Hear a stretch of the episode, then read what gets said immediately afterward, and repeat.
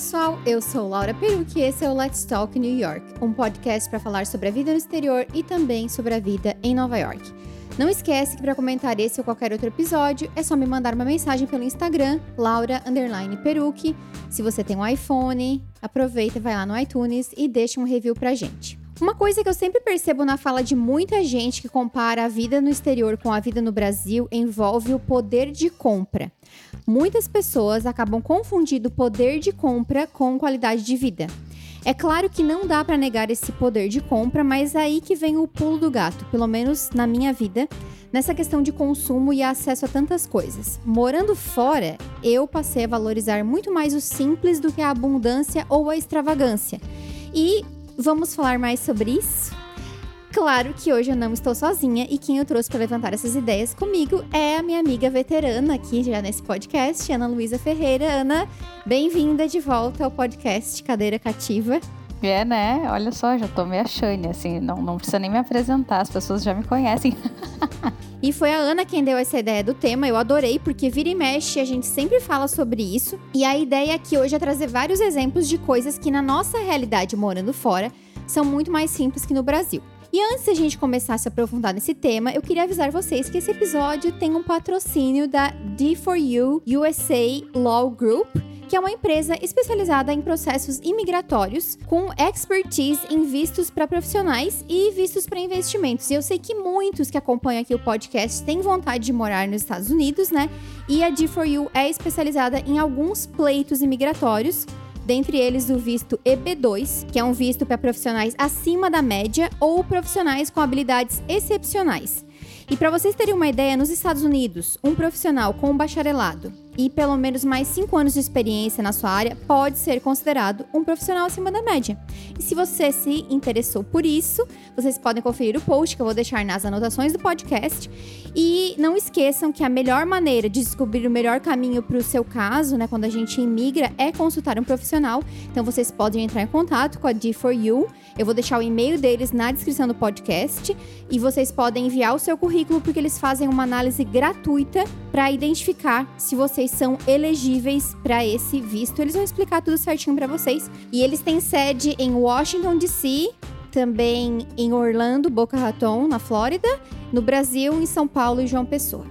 Bom, agora vamos partir para o tema. Por que que tu decidiu, eu sei por quê, né? Mas fala aí. Por que que tu tu lembrou de falar comigo sobre esse tema e achou que era importante trazer esse tema para o podcast? Foi num dia, eu postei uma foto nos meus stories ou, ou algo assim, e aí uma pessoa veio e falou assim: Guria, o meu cabelo tá que nem o teu. Deu uns cinco minutos, né, de pensamentos. Como assim? Meu cabelo igual ao teu? Ah, sim, cabelos brancos. Eu digo, ah, é, que coisa, né?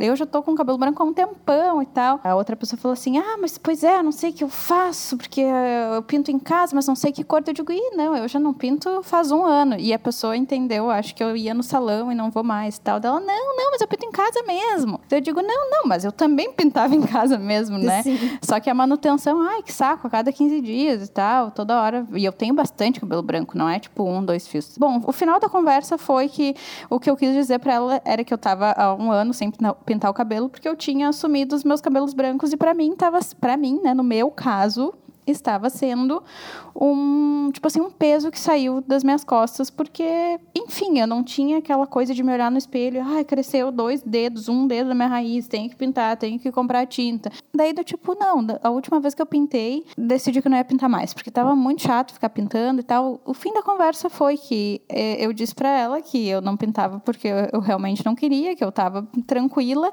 e aí eu te, te chamei para conversar, eu, eu acho, pra gente, sei lá, trocar uma ideia sobre, essa, sobre esse assunto. Eu te contei o que, que tinha acontecido e, uhum. e, o uhum. assunto se estendeu e veio a, a ideia, tá, por que, que a gente não fala isso, né? Ao meu ver, o cabelo branco ele já está sendo um pouco mais aceito Sim. no Brasil, né? Um pouco mais, né? Ainda tem muito disso ah, o meu cabelo tá que nem o teu, mas é porque eu não vou no salão. Não é porque, ah, meu cabelo tá que nem o teu, tu tá, tá, tá querendo ficar grisalha mesmo? O que, que tu tá pensando? É um estigma, né? É aquele negócio, né? Não se cuida, ou é desleixada e tal. E, gente, nada a ver, né? Sim, não tem nada a ver sim, de não sim. se cuidar. E eu mesmo, quando eu comecei a deixar crescer o branco, eu foi difícil me olhar no espelho e aceitar, porque tem a- essa transição, né? Eu me olhei no espelho várias vezes e agora não tanto, mas muitas vezes eu me olhei no espelho e me achei desleixada.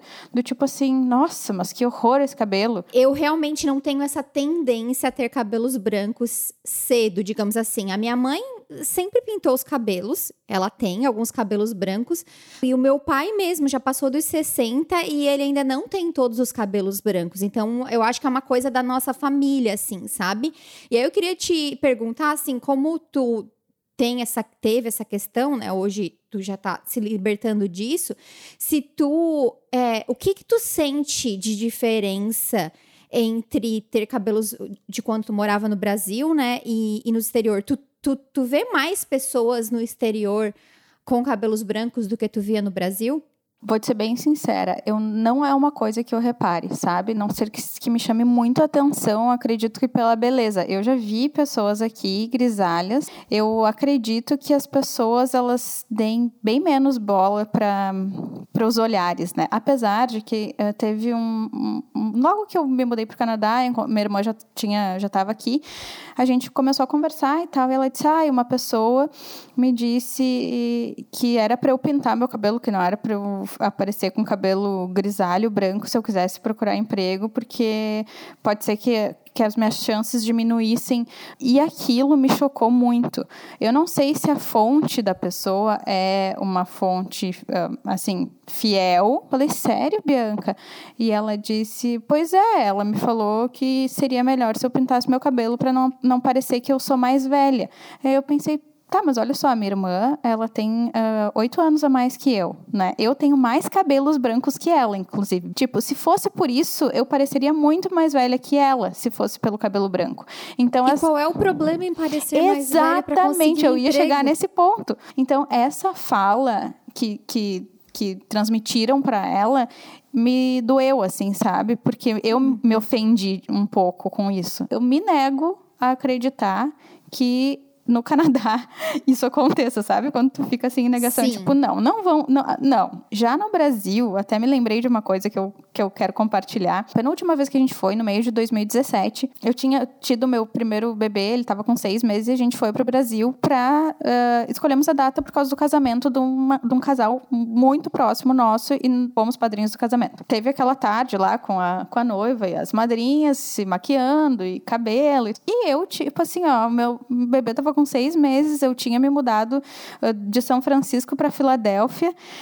E a coisa que eu menos pensava era pintar o cabelo, né? Principalmente antes de uma viagem internacional pro Brasil com um bebê. Aí fui, tava no salão de beleza e a pessoa que foi arrumar meu cabelo começou por um lado, pro outro. E eu só olhando assim, tá, mas o que, que essa pessoa tá fazendo? Porque não foi isso que eu pedi. E aí, daqui a pouco ele falou assim: ai, querida, não dá, não vou conseguir esconder esses teus cabelos brancos. Eu te pedi pra esconder. Ai, não, aqui ti- tinha que ter passado uma tintinha antes. Daí eu disse- aí eu fiquei pé, né, guria?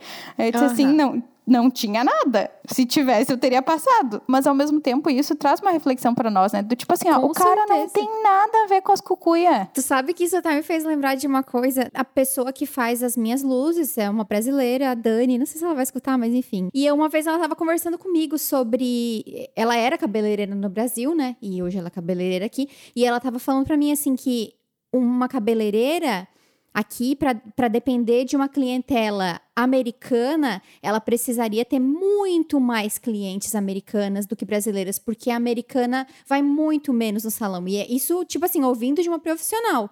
Tipo, que era, elas eram muito mais simples com relação a penteados, a, a- a ocasiões especiais. E a brasileira não, né? A brasileira tem essa preocupação. Eu vi tanta gente nessa quarentena, assim, ficando louca por, Por, causa conta dessas de, coisas, né? dessas coisas de unha, de pé. E eu, e eu realmente, assim, são coisas que eu me libertei. Assim, eu não lembro quando. Mentira, eu lembro. A última vez que eu fiz a minha unha foi no começo da quarentena. Não sei pra quê, né? Mas eu fiz. eu fiz. Que já tem o quê? Três meses. E antes disso, eu fiquei seis meses sem fazer a unha da minha mão. E eu era uma pessoa assim que eu tinha, sei lá, mais de 100 vidros de esmalte. Eu lembro disso. Não é que eu não goste, mas não é uma coisa que agora Não é faz eu olhar prioridade. Exatamente. E faz eu olhar pra minha unha e me sentir mal por eu não estar de unha Mas pintada. sabe o que, que eu acho? É o ambiente que, que nós estamos, tanto tu quanto eu e outras pessoas também. O ambiente que eu tô não me julga por causa disso, não me pressiona por causa disso. E eu digo o ambiente em si não é uma pessoa A, B ou C. Eu colocar os pés no Brasil, eu não me reconhecer muito. Eu sou uma pessoa que achava que gostava de acessórios, de pulseiras e não sei o que. Rarará. Depois de morar fora, eu vi o quão aquilo era mais pra, tipo assim, me emperequetar, pra sair e pra tá. Tipo assim, porque to- todo mundo tava. Eu acho bonito, não é que eu não acho bonito. Só que aquilo não é pra mim. Eu não preciso ficar me enchendo. Eu uso duas pulseirinhas, eu não tiro nem pro banho. Eu gosto de coisa prática. Eu uso um colar que eu não tiro nem pra tomar banho. Os meus brincos são pequenininhos, eu não coloco outros. Assim, eu acho que eu não troco de. Só tiro o brinco pra limpar. Se eu tenho uma ocasião especial, eu gosto de colocar. Eu gosto de escolher uma peça, gosto de colocar, gosto de ter para essa ocasião. Antes eu ficava, ai, qual pulseira que eu vou usar hoje? Qual colar que eu vou usar hoje? Eu chegar no Brasil, automaticamente eu sou a pessoa que seca o meu cabelo com secador, que quando eu vou ir no, no Zafari, Zafari nos patrocina, eu já coloco uma pulseirinha, porque todo mundo usa, não é por nada, Aham. sabe? E não é nem por. Tipo assim, ó, é bonito, é legal. Talvez até seja a Ana Luísa do Brasil que faça isso, porque eu acho que existe outra pessoa. Às vezes eu me sinto, meu, eu tô corrompida. Fui pra, pra casa da minha irmã lá no Brasil, né? Tá, tô, tô hospedada lá. Todos os dias ela acorda, toma banho dela, seca o cabelo, se maquia. Quando eu vejo, eu tô secando o cabelo, me maquiando, fazendo uma trancinha aqui, não sei o que deu. Peraí, que eu só tô na onda. A minha rotina não é essa. Dou uma secada no cabelo quando dá, às vezes não seco, mas não, eu noto que é uma coisa que já é incorporada na rotina das pessoas e era na minha, e sem nem perceber eu com- começo a fazer quando eu chego lá. Não, eu- acho que isso não é sinônimo de. O não fazer não é sinônimo de não ter cuidado consigo mesmo. Eu acho que é uma questão de onde tu ah, emprega o teu tempo Sim. e qual a tua prioridade. Eu, hoje, acordo, faço que eu tenho que fazer, não me maquio, limpo a minha pele, coloco meu creme. A Laura que me ensinou tudo que tinha que fazer com a pele, gente. E eu vou tomar o meu café da manhã. Eu prefiro ficar meia hora tomando o meu café da manhã do que ficar meia hora me maquiando, secando o cabelo, fazendo toda a função. E tem uma coisa também que eu acho que, só pra deixar claro, a gente não tá falando que ah, é errado se arrumar ou o quê, mas até que não, ponto não, não.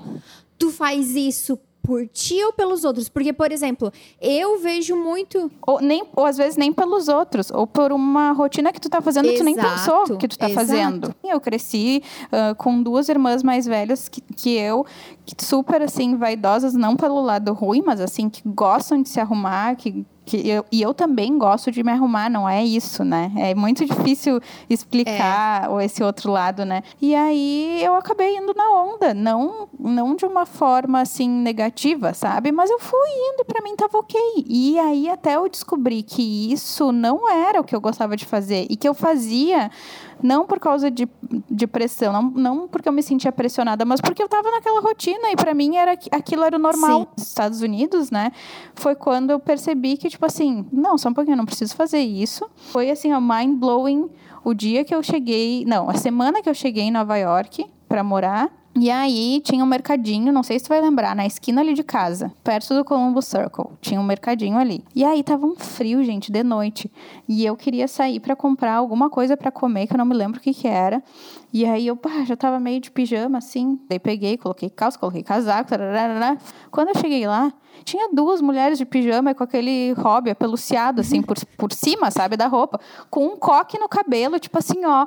Não tô nem aí, querida. Se tu olhasse, tu pensaria, olha. Mas eu olhei e pensei, eu digo, mas por que que eu não vim assim? Exatamente. Tipo, eu super assim, nossa, não tem que colocar minha roupa, a blusa de baixo, o casaco, porque se eu tirar o casaco, a pessoa não vai me ver com o moletom todo É. cagado. E era assim, era assim que eu ia lá no supermercado, lá em Porto Alegre.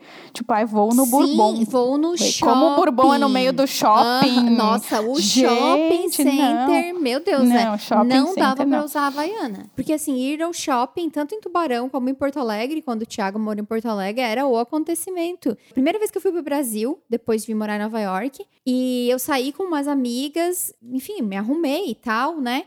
E eu nunca me esqueço do, de. É uma coisa que eu não percebo aqui. É aquele olhar raio-x da cabeça aos pés. E Muito, eu nunca a gente se sente disso. meio despida. Uhum. E não é só quando homens olham, não, eram né? mulheres. Tipo, que é o, aquele geral, né? Eram Muitas mulheres. mulheres. olhando, avaliando. É estranho. É. Quem tá ouvindo e que já morou, mora fora há um tempo e conseguiu se inserir um pouco mais na cultura do seu lugar. Eu não sei se isso é uma coisa só do Brasil ou se é da América Latina.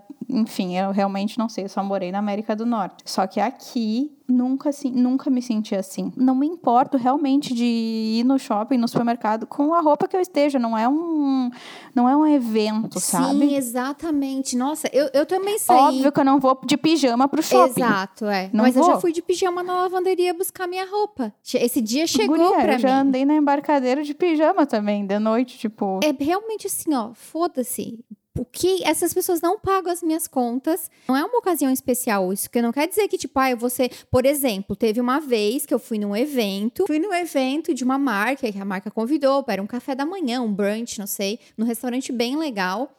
E não é que eu vou super montada. Mas tá, eu me arrumo, é uma ocasião, poxa, a marca me convidou e tal. Eu nunca me esqueço que além de chegar atrasada, uma menina chegou com a roupa de ginástica. Tipo assim, ela foi malhar e foi com a roupa de ginástica. Aí eu falo, poxa, amiga, mas a marca te convidou, daí tu, tipo, tu foi correr e tu veio aqui. Aí eu acho que faltou um pouquinho de cuidado. Sabe o que, que eu também penso? Uma vez eu tava conversando, era na época que eu e as minhas amigas estávamos casando. E a gente tava falando sobre isso, sabe? Roupas para uh, determinadas ocasiões. Peguei e falei: olha, eu acho, eu não sei se eu li em algum lugar isso, eu não quero me apropriar da fala, uhum. né? Mas eu lembro que eu falei para ela, eu disse, olha, eu acho que é uma forma de respeitar todo aquele envolvimento e dedicação da pessoa para uma causa, no caso o casamento, né? Tu, tu, tu chegar lá bonita, não, não, não quero dizer bonita por causa de estereótipo, sabe? Mas assim, valorizando aquilo, do tipo, ah, os noivos foram lá, escolheram flores. E aí tu vai lá de tênis e, e roupa de ginástica, e não é só por causa de fotos ou coisas, ou, coisas do gênero, mas sim, eu, eu não sei, eu encaro isso como uma forma de respeito. Tu é convidado para jantar na casa de alguém, tu não vai todo mulambento, uhum. né?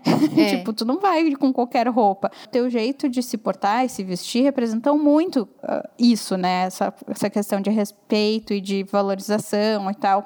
Não tô falando em roupas caras, não tô falando em acessórios caros, não tô falando em super maquiagem, não precisa nem disso muitas vezes.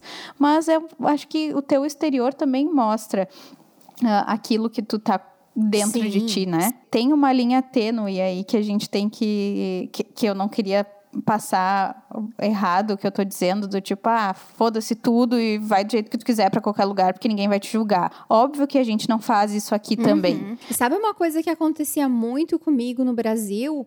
Eu tinha aquele, o guarda-roupa, assim, ó, muito bem dividido com as roupas que não, essa roupa aqui é para uma ocasião muito, muito especial.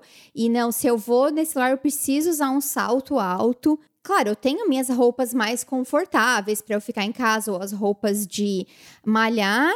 E aí, as roupas de verão e de inverno. E assim, tipo, tu vai às vezes num restaurante super bacana e tu não vê as pessoas. As pessoas, tá, elas estão arrumadas, mas elas não estão mega montadas. E eu vejo até uma preocupação das pessoas, às vezes, que viajam pra tipo, nossa, eu vou na peça na Broadway. O que, que eu devo vestir? Qualquer coisa. Ninguém vai te julgar. Tem gente que vai de tênis, tem gente que vai mais arrumado. Óbvio, tem, tem lugares que tem dress code. Tem lugares que tem, é claro, é, diferente. é diferente. Mas assim, é.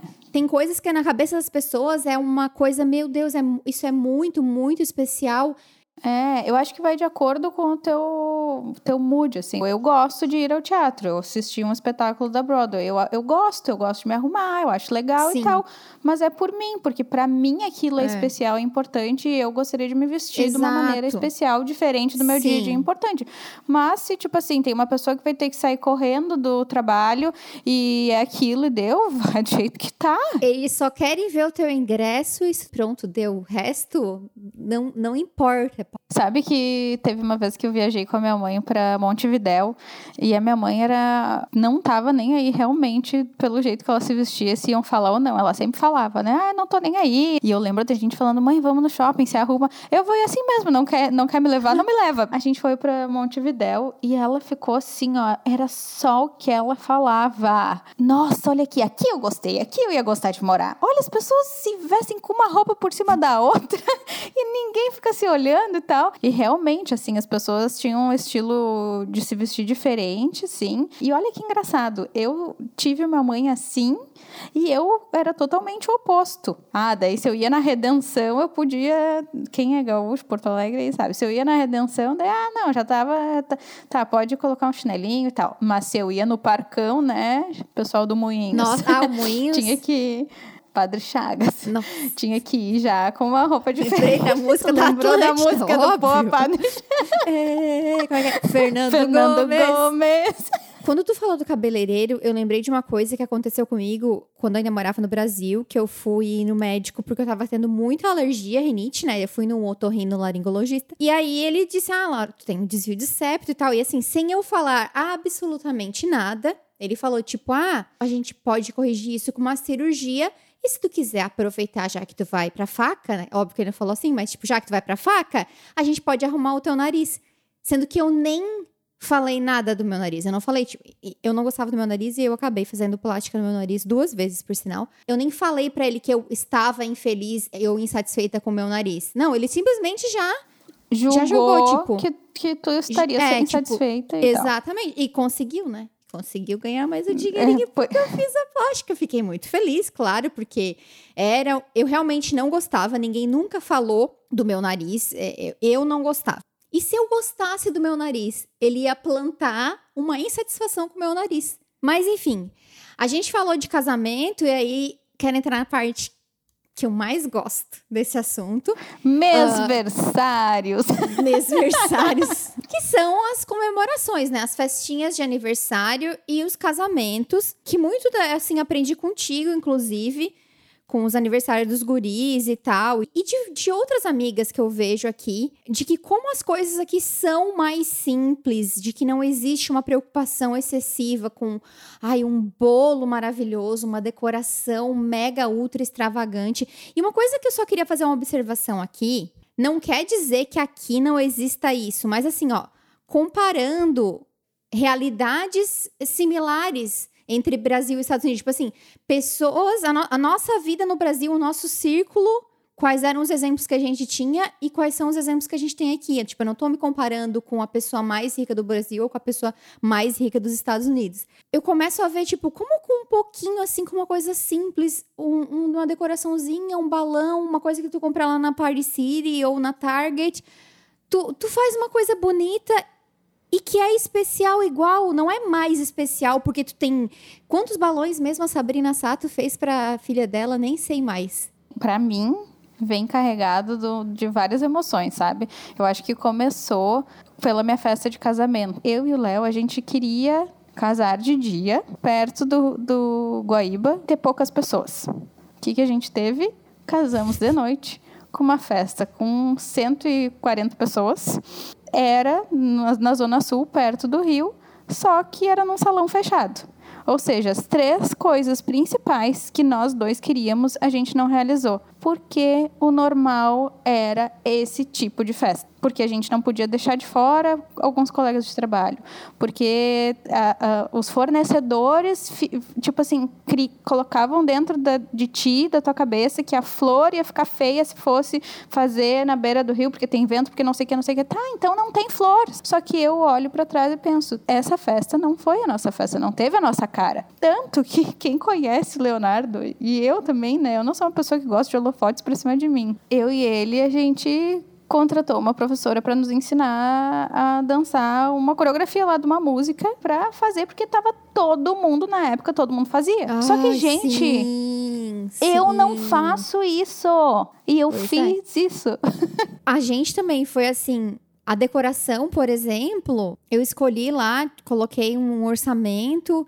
Ficou simples, entendeu? Não ficou extravagante. Mas depois, aí eu via fotos de outras pessoas que tinham casado. E aí eu ficava me sentindo, tipo assim, uma merda. Mas, literalmente. Laura... Porque, tipo assim, por que, que eu não gastei mais dinheiro na decoração? Mas eu me senti Sim. mal, sabe por quê? Porque o piso do salão que eu casei não era de madeira.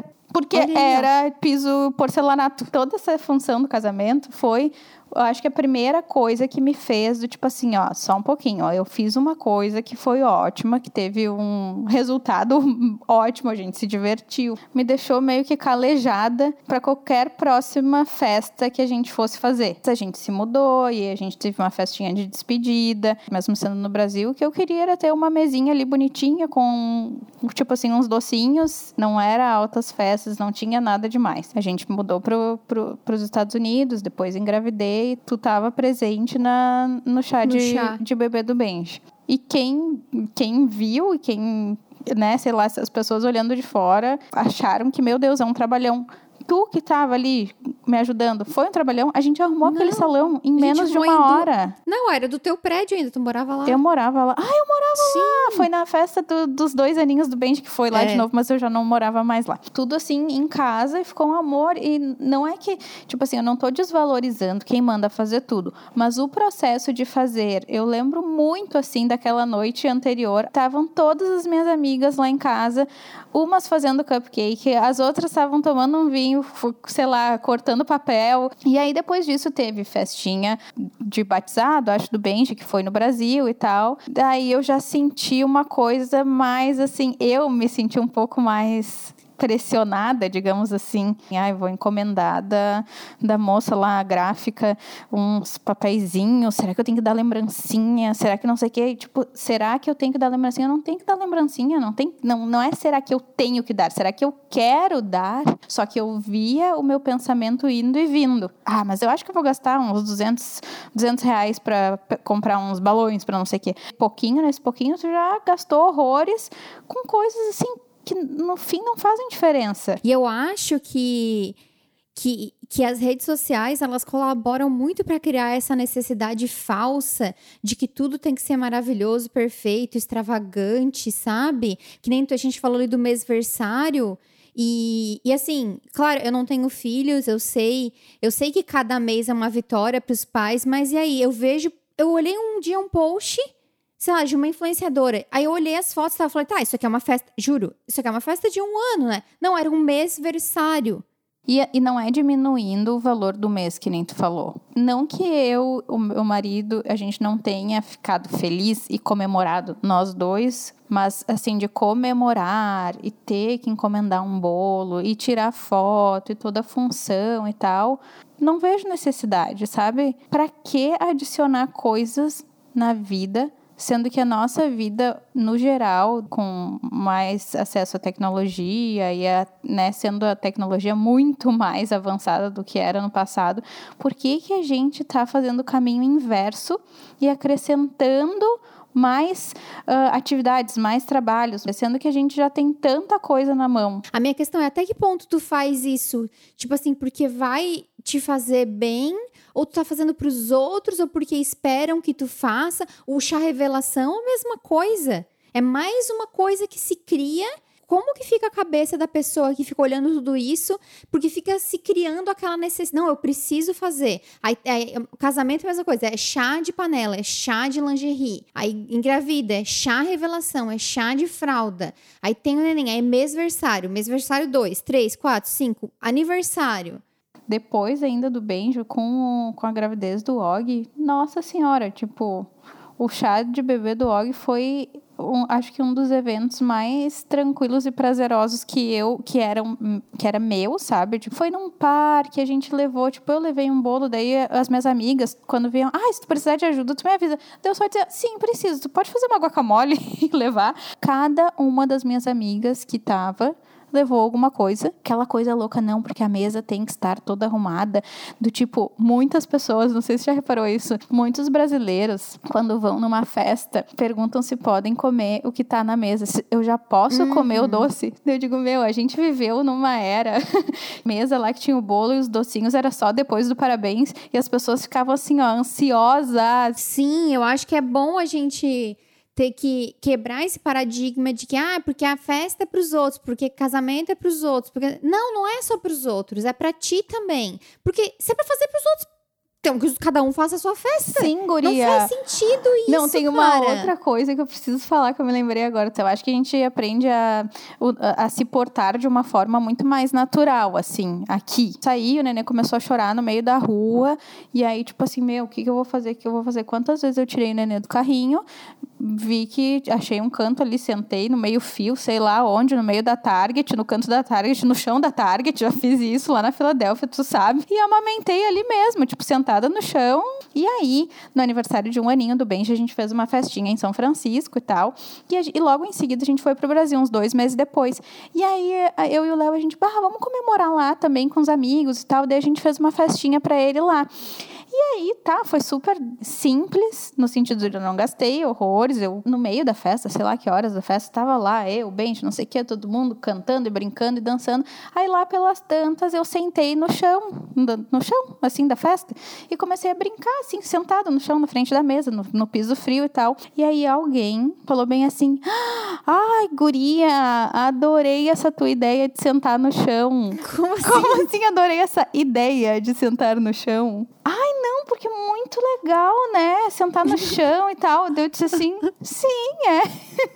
Seja brincar e se divertir, isso é muito legal mesmo. Faça mais. Porque não foi uma ideia de sentar no chão para parecer que eu estava me divertindo com meu filho. Tu simplesmente fez o que tu teve vontade. E eu não pensei duas vezes. Ai, será que eu sento no chão ou não? Essa sou eu. A, a mudança para o exterior me fez redescobrir muitas coisas, como a autenticidade. Ser eu mesma, ser autêntica, sem querer me encaixar e olhar para o lado e ver se alguém estava fazendo também. É, ou se alguém ia me reprimir por aquilo, né? claro, sim, sim. E eu acho que a sociedade é muito cruel nisso, principalmente no Brasil, de diminuir muito, diminuir a pessoa pelo que ela representa e não pelo que ela é. Eu lembrei do meu casamento, que era lá pelas tantas, e eu tava com muita dor no pé. E aí a minha irmã foi em casa e buscou alguma coisa pra eu trocar de sapato. Eu botei uma sapatilha, eu fui botar uma sapatilha que era de oncinha, inclusive. E aí os fotógrafos estavam perto e eu ainda falei: "Nossa, mas eu vou colocar a sapatilha de oncinha agora, não vai ser ruim pras fotos e tal". E, e, cara, eles eram muito gente boa, eles olharam pra mim assim, falaram assim: "Claro que não, né, Laura?" Não, é mais Até bonito que ficar ponto? É. Exato, ficar com dor no pé no meu casamento, deixar de aproveitar, porque, sabe? Eu acho que isso tá mudando um pouco. A gente já tá fora do Brasil também há um bom tempo. Então, muita coisa eu acredito que tenha mudado para melhor, né? Nesse sentido, principalmente. Eu me lembrei agora que tu falou no início das unhas, né? E, e também é uma coisa que me pega, sabe, um pouco.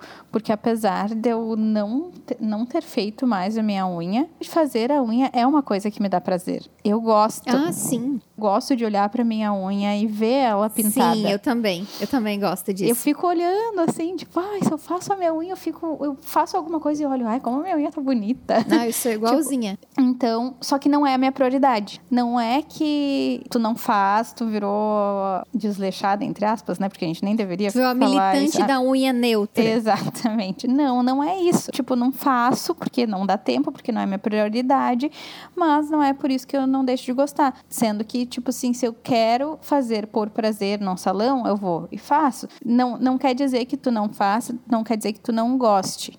Só que não é a tua prioridade. Tem coisas que são prioridade na vida, tem coisas que não são. E eu acho que a partir do momento que tu se liberta disso, tipo assim, tá bom, eu gosto disso, quando eu puder e eu quiser, eu vou fazer, mas se eu, se eu tiver que pular uma semana ou duas, tudo, bem. é. Não precisa ser a tua prioridade. Tu vai dizer se é ou não. Porque pra mim, no Brasil, tipo assim, eu tinha horário marcado todo sábado com a minha manicure no mesmo salão de belezas. Aquilo no sábado era a minha prioridade, eu ia fazer. E às vezes era aquele negócio, cheguei no salão, não, não, tem que fazer, olha só, tu consegue fazer em meia hora, porque eu tenho outro compromisso, não sei. Que prazer é esse? De ter Exato. que sair correndo, às vezes sair do, do salão e cagar a unha cinco minutos depois, porque tu vai trocar uma marcha do carro e embretou ali no teu vestido, sei lá, porque já me aconteceu. Custava pular um sábado. Não fazer. Tipo, bah, tem um monte de compromisso hoje, não vai rolar, e aí deixa, sabe? E uhum. o negócio do cabelo é a mesma coisa. Tipo, eu não tô dizendo que eu vou, vou virar grisalha para sempre. Talvez eu queira ficar com cabelo uh, grisalho durante alguns anos, depois eu diga, ah, não, enjoei, mas e aí tá, tudo bem, é isso que tu falou. Tipo, não é por isso que eu tenho que ser a militante do cabelo grisalho e ah, todo mundo que tá com cabelo branco tem que deixar crescer e tem que se assumir porque, né, é o melhor para ela. Não. Só que no momento o melhor para mim foi isso tipo assim, o, a, o, eu não quero gastar meu tempo me preocupando com isso, nem que seja a cada 15 dias, uma hora e meia a cada 15 dias. Eu não quero.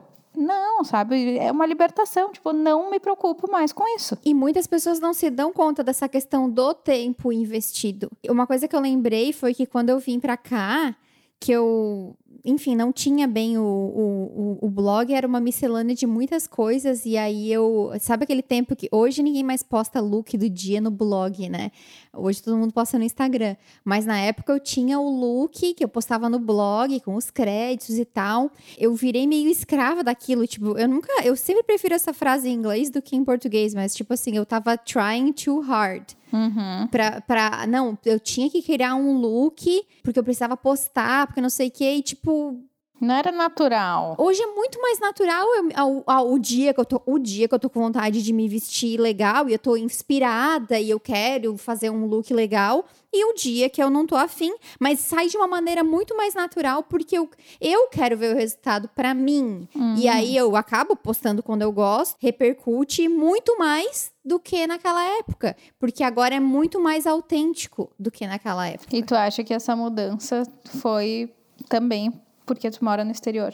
Eu acho que sim, porque a gente vai exercitando essa coisa de não ficar se preocupando com o que os outros vão pensar. Tipo, o que importa é que eu gostei, né? E, tipo, vários paradigmas também de, ai, tu não pode usar isso por causa da tua altura ou por causa do teu peso. E isso também, claro, a gente tá vendo que tá quebrando mais no Brasil também, né? Essa questão dos padrões.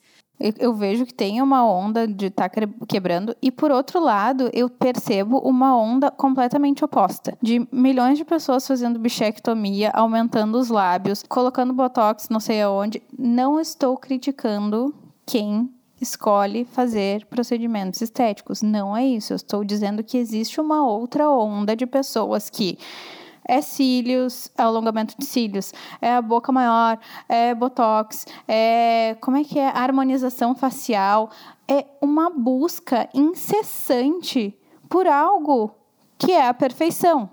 Mas o que é a perfeição? Eu nunca me esqueço de uma vez a minha irmã uh, me falando a minha irmã mais velha, mas ela me falou que alguém falou para ela, disse assim: Tu pode emagrecer 50 quilos do peso que tu tá e tu nunca vai ser a Tayla. Bem assim, a pessoa acho que usou essa, essa, esse exemplo mesmo. O teu corpo não é esse. Tu tem o quadril largo, as tuas coxas são grossas. E aí ela ficou, tipo assim, chateadíssima e, sei lá, contou, né? Ela, ah, mas que merda, sabe? Tipo, posso emagrecer o que for, eu nunca vou ser magra do jeito que eu quero e tal. Meu, o que é isso? E isso eu tô dando um exemplo real de uma das pessoas mais próximas, né, da minha vida, se decepcionando consigo mesma, porque ela nunca ia chegar num padrão que ela colocou na cabeça, no imaginário dela, que ela poderia ser. E aí, uma pessoa dizer para ela, não sei se foi um instrutor de academia, ou uma nutricionista, ou foi algum profissional, eu sei que foi algum profissional de, do gênero, uh, dizer para ela que ela não quer ser magra daquele jeito, ela não quer ter perna fina e quadril estreito, aquilo decepcionou ela de uma forma que, tipo assim, ela ficou chateada real, sabe? Tipo, onde as pessoas estão se perdendo, tipo, quem sou eu para ser aquilo que não sou eu. Né? Nossa, olha gostei só. disso. Meu Deus, tá bebendo vinho aí? É? Não, mas é verdade isso. De repente, esses, essas coisas, esses procedimentos, eles orcutizaram, como a gente fala, né? E eu acho que no Brasil, é, até. Eu acho que, que uma parcela maior das mulheres tem mais acesso do que aqui. Apesar de que eu olhei uns números e assim, em procedimentos não cirúrgicos, os Estados Unidos ganham do Brasil. Mas, em compensação, em procedimento cirúrgico, o Brasil passou os Estados Unidos. Nossa. É. Quem sabe também como funcionam as coisas aqui? Eu lembro que uma vez eu falei para a secretária de um médico quanto era para colocar silicone no Brasil, Ela ficou assim, ó. Gente, ela falou que ela ia viajar pro Brasil para colocar lá. Sim, porque eu aqui ia é muito. dizer ma- isso, porque aqui é muito caro. Aqui é mais né? caro. Aqui é muito mais caro. Então, as pessoas têm mais acesso lá. E também, é, por exemplo, tu consegue botar um Botox com dentista no Brasil, né? Se eu não me engano. Então, acredito que... Posso estar falando besteira, mas acredito que isso também torne o preço mais acessível, né? Tem mais oferta, digamos assim, né? E outra coisa também que eu vejo é que um dermatologista no Brasil, por exemplo, aqui tu não procura um dermatologista para estética. Tu procura esteticista. E no Brasil, não. No Brasil, tipo, ai, a minha dermato. É, eu vejo aqui, e, gente, só para deixar claro que a gente sempre tem que deixar, não estou criticando o trabalho de nenhum profissional. Mas aqui eu vejo muito mais é, as pessoas sendo indo atrás, tipo assim, de cuidar da pele, de, de ler, de se informar, do que no Brasil quando muita gente, muita gente fala, e muita gente fala assim: "Ah, quando alguém pede uma dica de creme e tal, ai, tu tem que consultar um dermato". Sim, idealmente seria que todo mundo consultasse, mas nem todo mundo pode consultar um dermatologista. eu já vi várias clínicas assim que fazem depilação e, e como é que é o nome daquilo que congela a, a, a gordura e depois a gordura vai embora? Tem um nome, é um procedimento estético que teve uma época que estava bem famoso no Brasil. Tem as clínicas aqui, eu acho que tem muitas pessoas que fazem, sim, só que eu não vejo tanto o apelo exibicionismo, podemos dizer assim.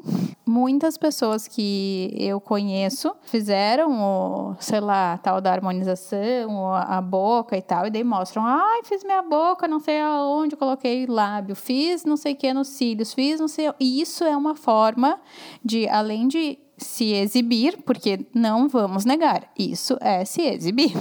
Estou Sim. exibindo. Além disso, é um meio que não é estou, eu estou inspirando outras pessoas, tu tá mostrando para outras pessoas o que é possível ah, que elas façam quando elas estão insatisfeitas com alguma coisa. Então, tipo assim, ó, tá com cílio pequeno, vai buscar uma, uma pessoa que faz extensão de cílios. Tem um monte de gente que tem alergia nos olhos, que coça os olhos, tá? Isso eu conheço, aconteceu dentro da minha família. Porra, tu sabe quando tu tem alergia nos olhos de ácaro, provocada por ácaro? E aí, se tu tá com o tal do alongamento de cílio, o que que tu faz? Senta e chora? Ou tu arranca o cílio, ou sei lá o que tu faz, né? No outro dia a pessoa sai correndo, tem que tirar o cílio porque não deu. Até que ponto aquilo está te trazendo algum benefício daque- no sentido de, ah, eu olhei a minha unha feita como eu gosto, me acho bonita, me sinto bem e tal, uma leveza. Ou não, tipo, eu tenho que colocar os cílios porque eu tenho que me sentir bonita, porque as outras pessoas também usam, foda-se que eu tenho alergia nos olhos, vou ficar sem coçar, azar. Eu vejo muita gente colocando eh, o- a, função lá da boca de aumento do, Nossa, eu dos tô com lábios. ranço dessas Gente, bocas. Eu tô com ranço também. Não é que, que, que seja feio, né? Mas que é uma coisa, tipo assim, é uma onda, tá todo mundo usando a mesma estampa. tá todo mundo É, igual. Esse assunto dá muito pano pra manga, Dá né? muito pano pra manga. Não briguem com a ia- gente, galera. Não, não nos xinguem. Não, o pessoal que escuta o podcast é um pessoal que tá muito aberto ao diálogo, à conversa. Porque eu acho que no, no final, para concluir o que a gente falou aqui, se a gente pega tudo que a gente falou, né? De se vestir, de festinha, de procedimento estético, tudo tem a ver com a- até que ponto a gente tá fazendo as coisas só para os outros verem. Até que ponto a gente tá fazendo porque a gente quer ou porque a gente foi ensinado. Por que, que a gente não questiona mais as nossas escolhas, né? Isso desde um preenchimento de lábios à festinha de um ano do teu filho. Precisa de 50 mil bexigas? Preci... Tipo assim, é lindo de ver. Enche os olhos. Mas da onde que Mas não enche os é- olhos uma coisa simples? Do tipo, voltando rapidinho ali na festinha de aniversário, sabe? Ah, não, tu tem que ter coxinha, tem que ter risoles, tem que ter empadinha, tem que ter não sei o que, tem que ter cachorro quente, tem que ter, tem que ter. Só isso, né? Tu vai indo. Gente, não, eu quero três coisas. Coxinha, pastelzinho e, sei lá, empadinha. Ai, não, mas se não tiver, se não tiver, não tem. É. Tipo assim, ah, mas fulaninho, claro, né? Vamos respeitar a parte de intolerâncias, celíacos, alergias, enfim. Fechando, assim, em resumo, pelo que a gente começou a nossa conversa, pra mim, ah, muita gente que vem pro exterior se liberta de tanta coisa que não só é relacionada à aparência, mas a ideais, ideal de festa, ideal de, de, de Ideal moda, de ideal, casa ideal também. de casa, de, de tu- realmente tudo. Tipo, móveis sob medida, oi?